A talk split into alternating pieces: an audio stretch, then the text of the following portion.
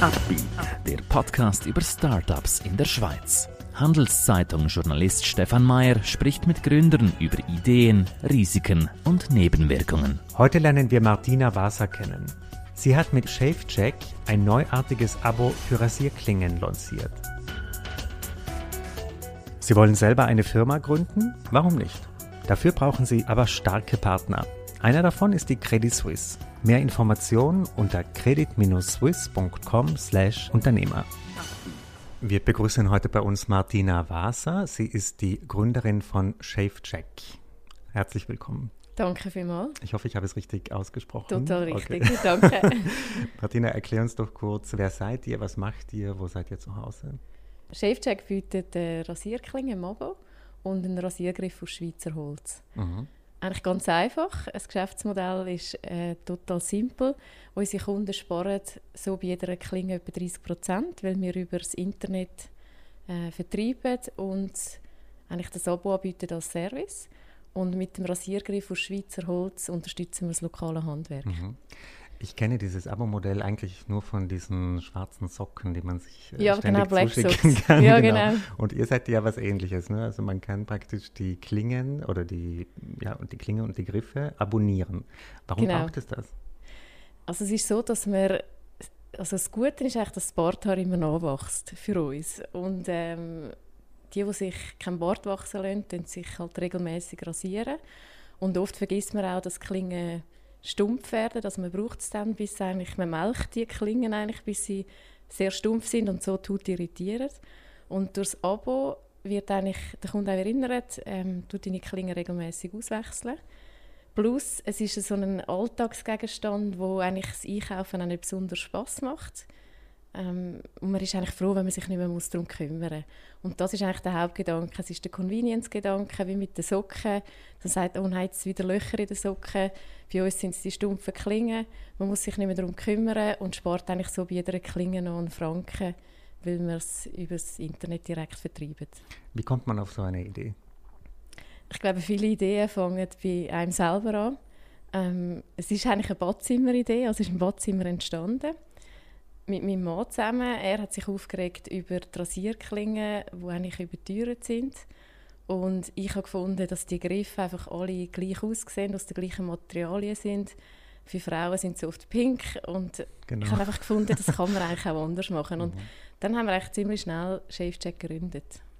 Und ihr, eure Zielgruppe, sind das eigentlich jetzt nur Männer oder können auch Frauen das für ihre Haare auf dem Bein oder wo auch immer benutzen. Ja, das Lustige ist eigentlich, dass seit wir den Rasiergriff von Schweizer Holz haben, haben wir sehr viele Frauen. Also wir gewinnen jeden Tag etwa drei bis vier Frauen dazu, was enorm viel ist, für das, dass unsere äh, Marke so männlich positioniert ist. Und das ist natürlich spannend, das hat gesehen, dass es eigentlich dort auch sehr viel Potenzial hat und die Frauen fast noch mehr jetzt, ich sage jetzt auf den nachhaltigen Aspekt noch schauen. Mhm, mhm, und äh, ja, bisher haben wir gefunden, ShaveCheck ist ein Mannenbrand und das bleibt auch so. Aber wir haben natürlich jetzt auch Ideen, wie wir eine Frauenlinie könnten, ähm, entwickeln mhm. Ich meine, ich bin selber Bartträger. Ähm, ich bin es eigentlich nur gewohnt mit dem Elektrorasierer mhm. sozusagen. Mhm. Äh, Benutzen junge Männer noch die richtigen Rasierklingen so wirklich oder ist das ein bisschen am Aussterben? Also die Sicherheitsrasierklingen, das sind die, die mehreren, ähm, die eingefasst sind, die werden eigentlich noch sehr oft benutzt, vor allem von Leuten, die sich nass rasieren. Also man hat wahrscheinlich wie, wie bei vielen Themen hat man also zwei Lager. Die einen rasieren sich elektrisch rasieren, die anderen nass. Und die, die sich nass rasieren, dann sehr viele mit Sicherheitsklingen rasieren. Ähm, ganz wenige tun mit Blades, also mit Rasiermesser oder Rasierhobel, was auch eine sehr schöne Sache ist, aber das ist so ein bisschen, das muss man ein bisschen können. Und das machen weniger. Also wir sehen schon sehr viele, äh, die sich mit Sicherheitsklingen rasieren und leider eben oft mit Wegwerfrasierer was eigentlich sehr viel mehr äh, Abfall produziert als mit den äh, Aufsätzen, die man kann verwenden kann. Eben das Thema Nachhaltigkeit ist für euch ja auch wichtig, äh, mhm. äh, dass eben weniger Plastik und Klingen in den Mülltonnen landet. Äh, du hast vorhin gesagt, ihr habt Schweizer Holz. Ähm, wie stellt ihr das noch sicher, diesen Nachhaltigkeitsgedanken? Also ich glaube, dass man es vor allem kann sicherstellen kann, wenn man es selber produziert. Und das, was wir selber können produzieren können, das stellen wir in der Schweiz her. Da kennen wir auch die Leute, die es machen. Ähm, die Rasierklingen selber stellen wir nicht her, weil da gibt es weltweit etwa vier bis fünf Unternehmen, wo wir bekannt sind, wo wirklich scharfe Sicherheitsrasierklingen können herstellen und die kaufen wir ein. Das ist also ein richtiges und, Monopol von also Ja, also es gibt eigentlich ein mhm. Duopol, aber eigentlich mhm. ist es ein Monopol. Mhm. Ähm, und dann also ein grosser, der eigentlich den Markt beherrscht, zu 70 Prozent, was extrem ist weltweit. Und dann gibt es noch ein paar weitere, die auch da dazukommen. Und ja, von einer von diesen vier haben wir es jetzt eingekauft. Das ist auch nicht ganz einfach, an die Klingen anzukommen. Wegen, Aber, wegen den äh, Mengen? Also weil ja, genau, weil wir mhm. noch sehr kleine Mengen haben. Und darum hat ja zum Beispiel Harris, ähm, ein Anbieter aus, aus den USA, hat ja eine eigene Fabrik in Deutschland gekauft ähm, Feintechnik und die machen jetzt die Klingen selber. Und das ist natürlich schon eine gewisse, ich sage jetzt mal, Abhängigkeit, die man hat. Mhm, mh. Und dort muss man einfach verschiedene Ansätze haben, wie man das mit dem kann umgehen kann. Mhm. Wie lange äh, bist du jetzt in diesem Startup und auch was hast du vorher gemacht? Wie ist so ein bisschen deine Geschichte? Also ich habe vorher sicher über 20 Jahre im, im, äh, in einer Agentur geschafft, im Kommunikationsbereich habe am Schluss auch über zehn Jahre eine Agentur geführt in Zürich und habe dort sehr viel Erfahrung können sammeln mit Menschen vor allem auch ähm, und natürlich auch Technologiedesign in diesen Bereichen. Und habe aber dann irgendwann gemerkt, dass Zeit ist für mich, um etwas Neues zu machen, weil irgendwann wird man so die Limitation von sich selber, man mhm. kommt nicht mehr weiter und man ist auch die Limitation für andere. Und als ich das erkannt habe, habe ich gesagt, jetzt ist fertig, jetzt mache ich etwas Eigenes und dann ist eigentlich ShaveCheck auch dazugekommen und habe dann meinen Job verlassen und eigentlich mich voll und ganz auf ShaveCheck konzentriert. Das ist jetzt äh, Ende 2018 habe ich den Schritt gemacht. Das sind jetzt dann zwei Jahre. Interessant. Also, das, mir gefällt dieser Begriff, die Limitierung für einen selbst und auch für andere. Wie merkt man denn das? Also meistens ist man ja wie so in seinen Abläufen mhm. drin, seinen Routinen. Wie, wie hast du das gemerkt, dass es jetzt genug ist?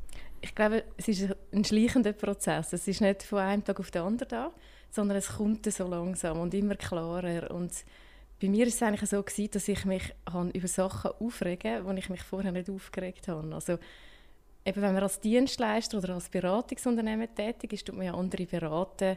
Und ich habe dann immer gefunden, das müsste man doch jetzt so machen. Und dann hat vielleicht der Kunde gesagt, nein, wir möchten noch zwei, drei Varianten mehr, wir möchten es anders machen. Und ich habe gesagt, ja, aber das macht doch keinen Sinn und jetzt müssen wir es doch anders machen. Und ich habe wie plötzlich gemerkt, ich bin irgendwie am falschen Ort. Also mhm. ich kann nicht mehr den Mehrwert bringen, den ich vorher gebracht habe, ähm, weil ich vielleicht auch selber an einem anderen Ort stehe. Und dann habe ich wie gemerkt, ich kann irgendwo die Kunden nicht mehr weiterbringen, ich kann auch die Mitarbeiter nicht mehr weiterbringen, mich selber nicht. Und ich glaube, das spürt man einfach irgendwann realisiert man es und wenn man das realisiert, dann muss man den Schritt machen. Dann ist, aber Startup ist ja dann nicht das naheliegendste. Also wahrscheinlich verdienst du weniger als damals. Ähm, Definitiv viel weniger, ja. Wie, ja. Warum hast du das trotzdem akzeptiert? Also ich glaube, es ist wie, ich bin so in dieses Männerbad auch reingerutscht. Also, und, und zusätzlich ist es, glaube ich, auch in meinen Gen, etwas Eigenes zu machen.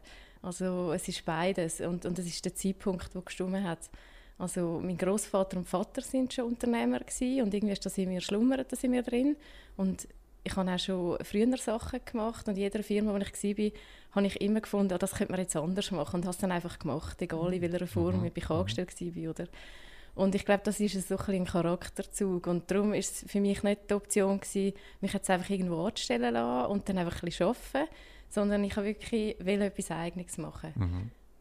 Wo hast du das Geld gefunden für diesen Neustart? Ähm, hast, hast du Investoren gesucht? Bist du selber investiert? Wie seid ihr da aufgestellt?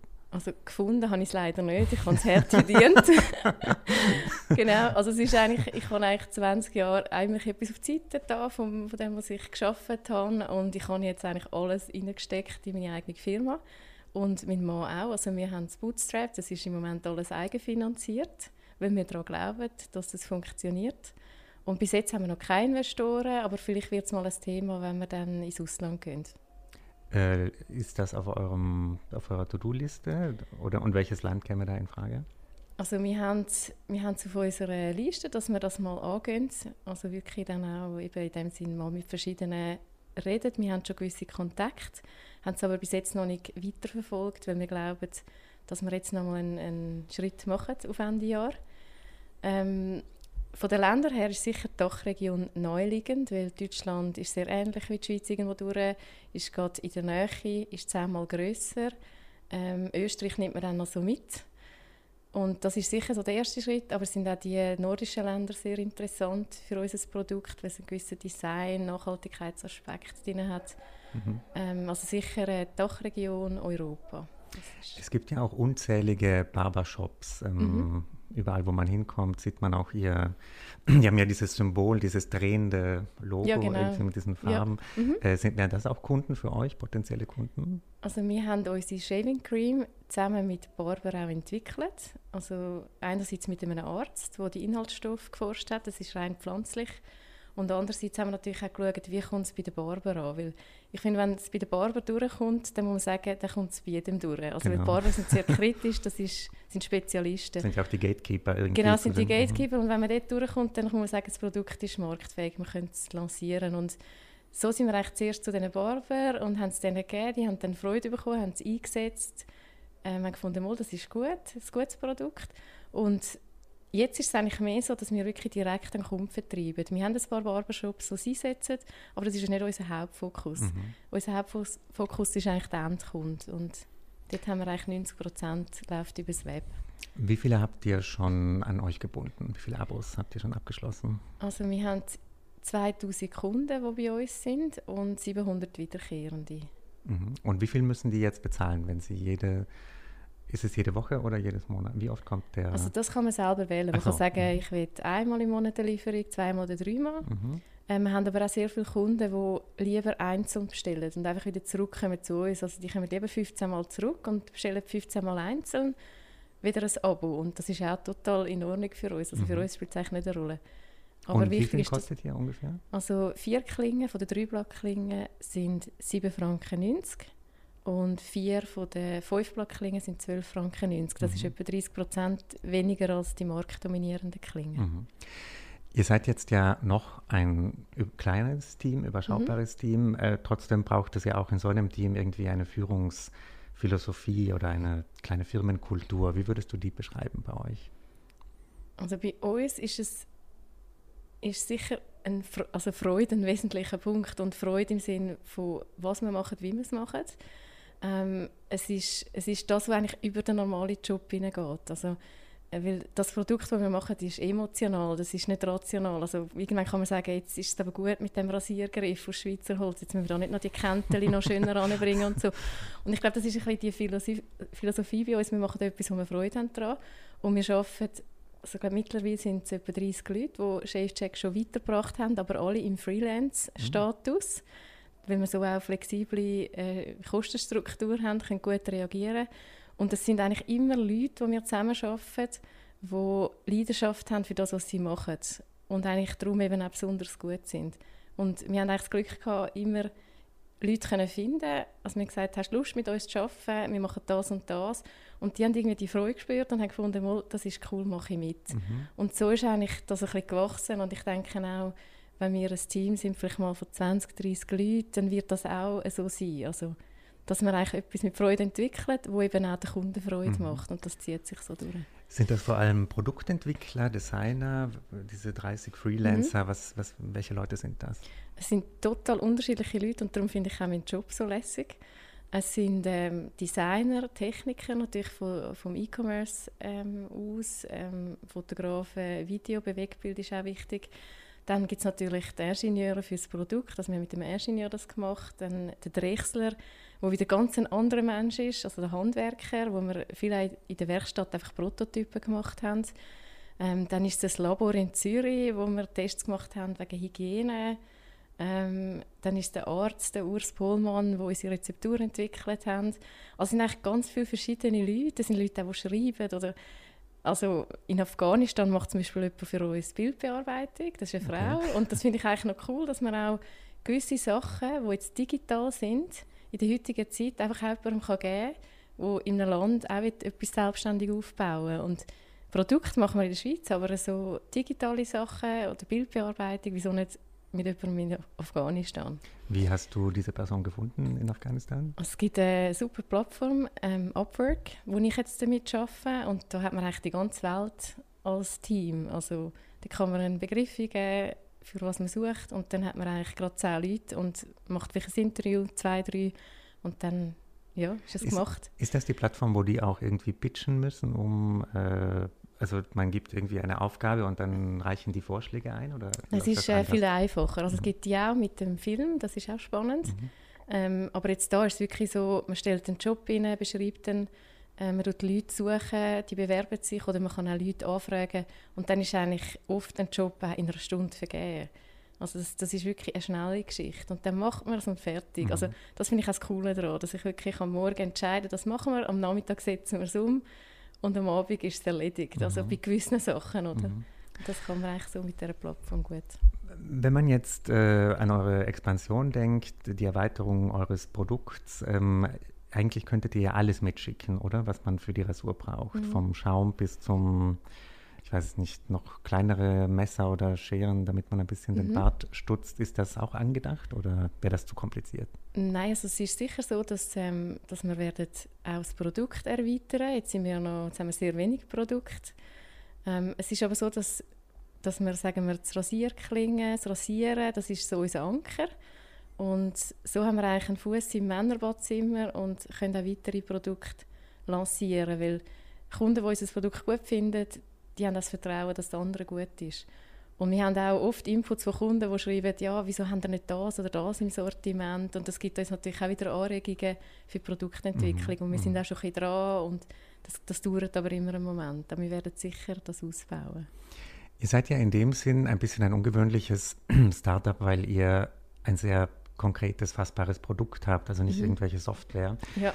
Ähm, wie seid ihr denn in dieser Startup-Szene in der Schweiz trotzdem positioniert? Also vernetzt du dich mit anderen Startups oder eher mit Handwerkern, eher mit, äh, wie, wie machst du das? Also ich bin auch oft am äh, Impact Hub in Zürich am Arbeiten. Dort hat es ja sehr viele äh, Startups. Ich mich sehr stark vernetzen mit anderen Startups, auch von der Technologieszene. Das ist mir eigentlich es spielt mir nicht so eine Rolle, wo jetzt ein Startup drin ist, weil man kann gegenseitig enorm profitieren mhm, mhm, Und äh, wir sind sicher eher ein, so ein, ein Hands-on-Startup, ähm, basiert wirklich so auf nachwachsenden Haar. Ähm, wo auch zu Zeiten von künstlicher Intelligenz noch wird nachwachsen. Also es ist wirklich so ein Hands Holz. ja, es ist wirklich das nachwachsende mhm. Holz, nachwachsende mhm. Haar. Ähm, aber die Technologie, die wir nutzen, ist eigentlich sehr modern. Also wir sitzen auf Shopify, wir haben sehr viele Apps drin ähm, wo wir nutzen. Das ist im E-Commerce, ist Technologie drin. Und ich glaube, wir verbinden in dem Sinn so das Handwerkliche und so ein bisschen das Bodenständige auch mit der Technologie.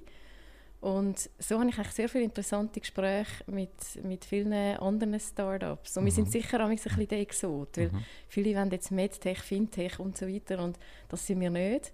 Aber ich denke, es braucht auch so ein bisschen die, die Bodenständige, die sich einfach um Alltagsprobleme kümmern mhm. und das sind wir. Irgendwann klopft ja bei fast jedem Startup ein interessierter Investor an, jemand, der Geld einschießen möchte, Anteile der Firma. Welche Art von Investor wäre für euch ideal? Oder denkt ihr an sowas überhaupt nicht? Wollt ihr alles immer selber finanzieren? Nein, ich glaube, es wäre spannend, einen guten Investor zu finden oder auch vielleicht zwei, drei, die sehr gut passen, weil man so natürlich weiterkommt. Also für uns sind die Investoren interessant, die auch in dem Sinn Smart Money reinbringen, die selber vielleicht im E-Commerce-Business tätig sind oder wo vielleicht stark im Retail sind oder internationale Erfahrungen haben. Da haben wir auch schon den einen oder anderen getroffen und haben einen, gewissen Kontakt schon mal hergestellt. Das sind für uns interessante Leute, äh, weil ja, einerseits hat man natürlich mit mehr Kapital kann man mehr machen, man kann mehr entwickeln, ähm, was spannend ist. Und andererseits hat man natürlich auch die Erfahrung dazu. Also das, wir würden jetzt nicht nur einfach totes Geld äh, wollen nehmen, das, weil man gibt ja auch immer einen Anteil von der Firma ab. Mhm. Also man mhm. gibt ja auch immer etwas her. Und ich glaube, es muss irgendwo durchpassen, dass auch jemand gegenüber ist, der sagt, das ist eine coole Sache und ich habe meine Erfahrung und jetzt machen wir das richtig, richtig international. Und ich glaube, dann kann man wirklich auch gut, gut vorwärts kommen. Totes Geld ist ein schöner Begriff im Vergleich mit, also im Zusammenhang mit Investoren, weil ich ja. höre das oft von Gründern und Gründerinnen, dass sie eben dieses Smart Money wollen. Sie wollen ja. nicht nur den Scheck, sondern wirklich äh, Begleitung, Expertise und da gibt es wirklich wie so einen Test der Investoren, nicht? Man schaut sich die wirklich so an wie ein Bewerber, ne? Also es ist eigentlich echt interessant. Ich glaube, es ist gegenseitig. Mhm, mh. Aber in diesen Gesprächen mit Investoren war das etwas, das dir total leicht gefallen ist? Weil das war in deinem früheren Leben, sage ich mal, ja nicht üblich, oder? Dass du mit äh, Investoren gesprochen hast. Nein, wie lernt also, man das? Also, ich glaube, man muss einfach machen. Also mhm. ich habe jetzt vieles ähm, in den letzten zwei Jahren noch nie gemacht. Ich habe noch nie ein Produkt entwickelt und irgendwann macht man mal das Telefon und dann merkt man, oh, okay, ich muss glaube da noch mal ein bisschen googeln, mhm, was das genau mhm. bedeutet. Nein, also ich glaube, schlussendlich das Lernen kommt vom Machen. Also ich bin jetzt nicht der Theoretiker, ich mache einfach mal und dann merkt man auch, wie ist das Feedback und auf was muss ich achten. Mhm, mhm, und ich, ich gehe vielleicht auch da außerhalb von meiner Komfortzone mal einfach rein. Mhm. Und dann geht man vielleicht mal um und merkt, oh ja, das müsste ich ein bisschen besser formulieren oder ich glaube, dort muss ich noch ein bisschen besser recherchieren. Und so habe ich eigentlich also ich habe eigentlich wirklich eine steile Lernkurve. Mhm. Ja. Die Abschlussfrage ist bei fast allen Startups die gleiche. Beschreib mal deine Firma in drei, vier Jahren. Gibt es die Firma dann noch? Wo ist sie? Wie groß ist sie? Bist du dann noch dabei? Also ich bin auf jeden Fall noch dabei. Und äh, die Vision, die wir haben, hat so zwei Aspekte. Das eine ist, dass wir sagen, wer an Rasieren denkt, denkt an Chefcheck. Mhm. Und das andere ist eigentlich, dass wir in einem kompakten Team von vielleicht 20 Leuten ähm, und einem weltweiten Netzwerk eigentlich wollen Produkte entwickeln, die Freude machen im Alltag ähm, und wo auch anders produziert werden, als was man vielleicht sonst kennt. Also wir interessieren uns für Kreislaufwirtschaft. Wir haben den Rasiergriff auch kreislauffähig gemacht, dass er eigentlich auch könnte vermietet werden Also das ah, klingt okay. jetzt ein bisschen absurd, aber wir haben gesagt, der Rasiergriff muss eigentlich so konzipiert sein, dass man ihn auch könnte vermieten könnte weil dann ist man automatisch an langlebig interessiert. Aber was heißt das? Er muss waschbar sein oder er muss? Ja, also wir haben mit dem Labor zusammen ähm, geschaut, wie können wir das anbringen. Also wir haben mit Tattoo-Studios geredet, wie die ihre Sachen desinfizieren, damit es eben steril ist. Ah, okay. Haben dann einen Rasiergriff, der ein Jahr lang als Prototyp im Umlauf war, genommen, weil der hat wirklich jeder in der Hand gehabt.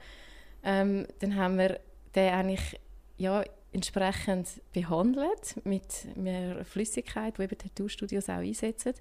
Nachher haben wir ihn aufgefrischt mit ähm, Schleifen, Polieren und haben dann diesen Griff eigentlich zusammen mit einer Zahnbürste von einem Detailhändler, wo wir einfach frisch ausgepackt haben, zusammen haben wir Tests gemacht im Labor, also was ist, was ist äh, frischer, eine Zahnbürste oder unser Rasiergriff und es hat gleich gut abgeschnitten. Okay. Und dann haben wir gesagt, okay, wenn der Rasiergriff noch gut ist, können wir ihn zurücknehmen. Und wir haben jetzt auch auf unserer Website drauf, dass man ihn zurückschicken kann und kommt noch 10 Franken über, auch wenn er zwei Jahre alt ist. Und wir können ihn eigentlich so wieder wie neu machen. Und ich denke einfach, es ist jetzt nicht der riesige Impact, den wir im Moment haben, aber es ist die Idee, die dahinter steckt und die Ambition. Und ich glaube, es müssen viele Unternehmen in die Richtung gehen in Zukunft, dass man eigentlich mit bestehenden Ressourcen Neues wieder macht. Mhm, mhm. und das ist eigentlich auch ein Teil von der Vision, dass wir können als Schweizer Unternehmen eine gewisse Ausstrahlungskraft haben in diesem Thema und auch andere inspirieren, ihre Produktionsweise zu überdenken. Martina, ich wünsche euch ganz viel Glück. Ich als Bartträger habe ein Interesse daran, dass in dem Bereich viel weitergeht und danke für deinen Besuch heute bei uns. Danke vielmals. Ein Podcast der Handelszeitung.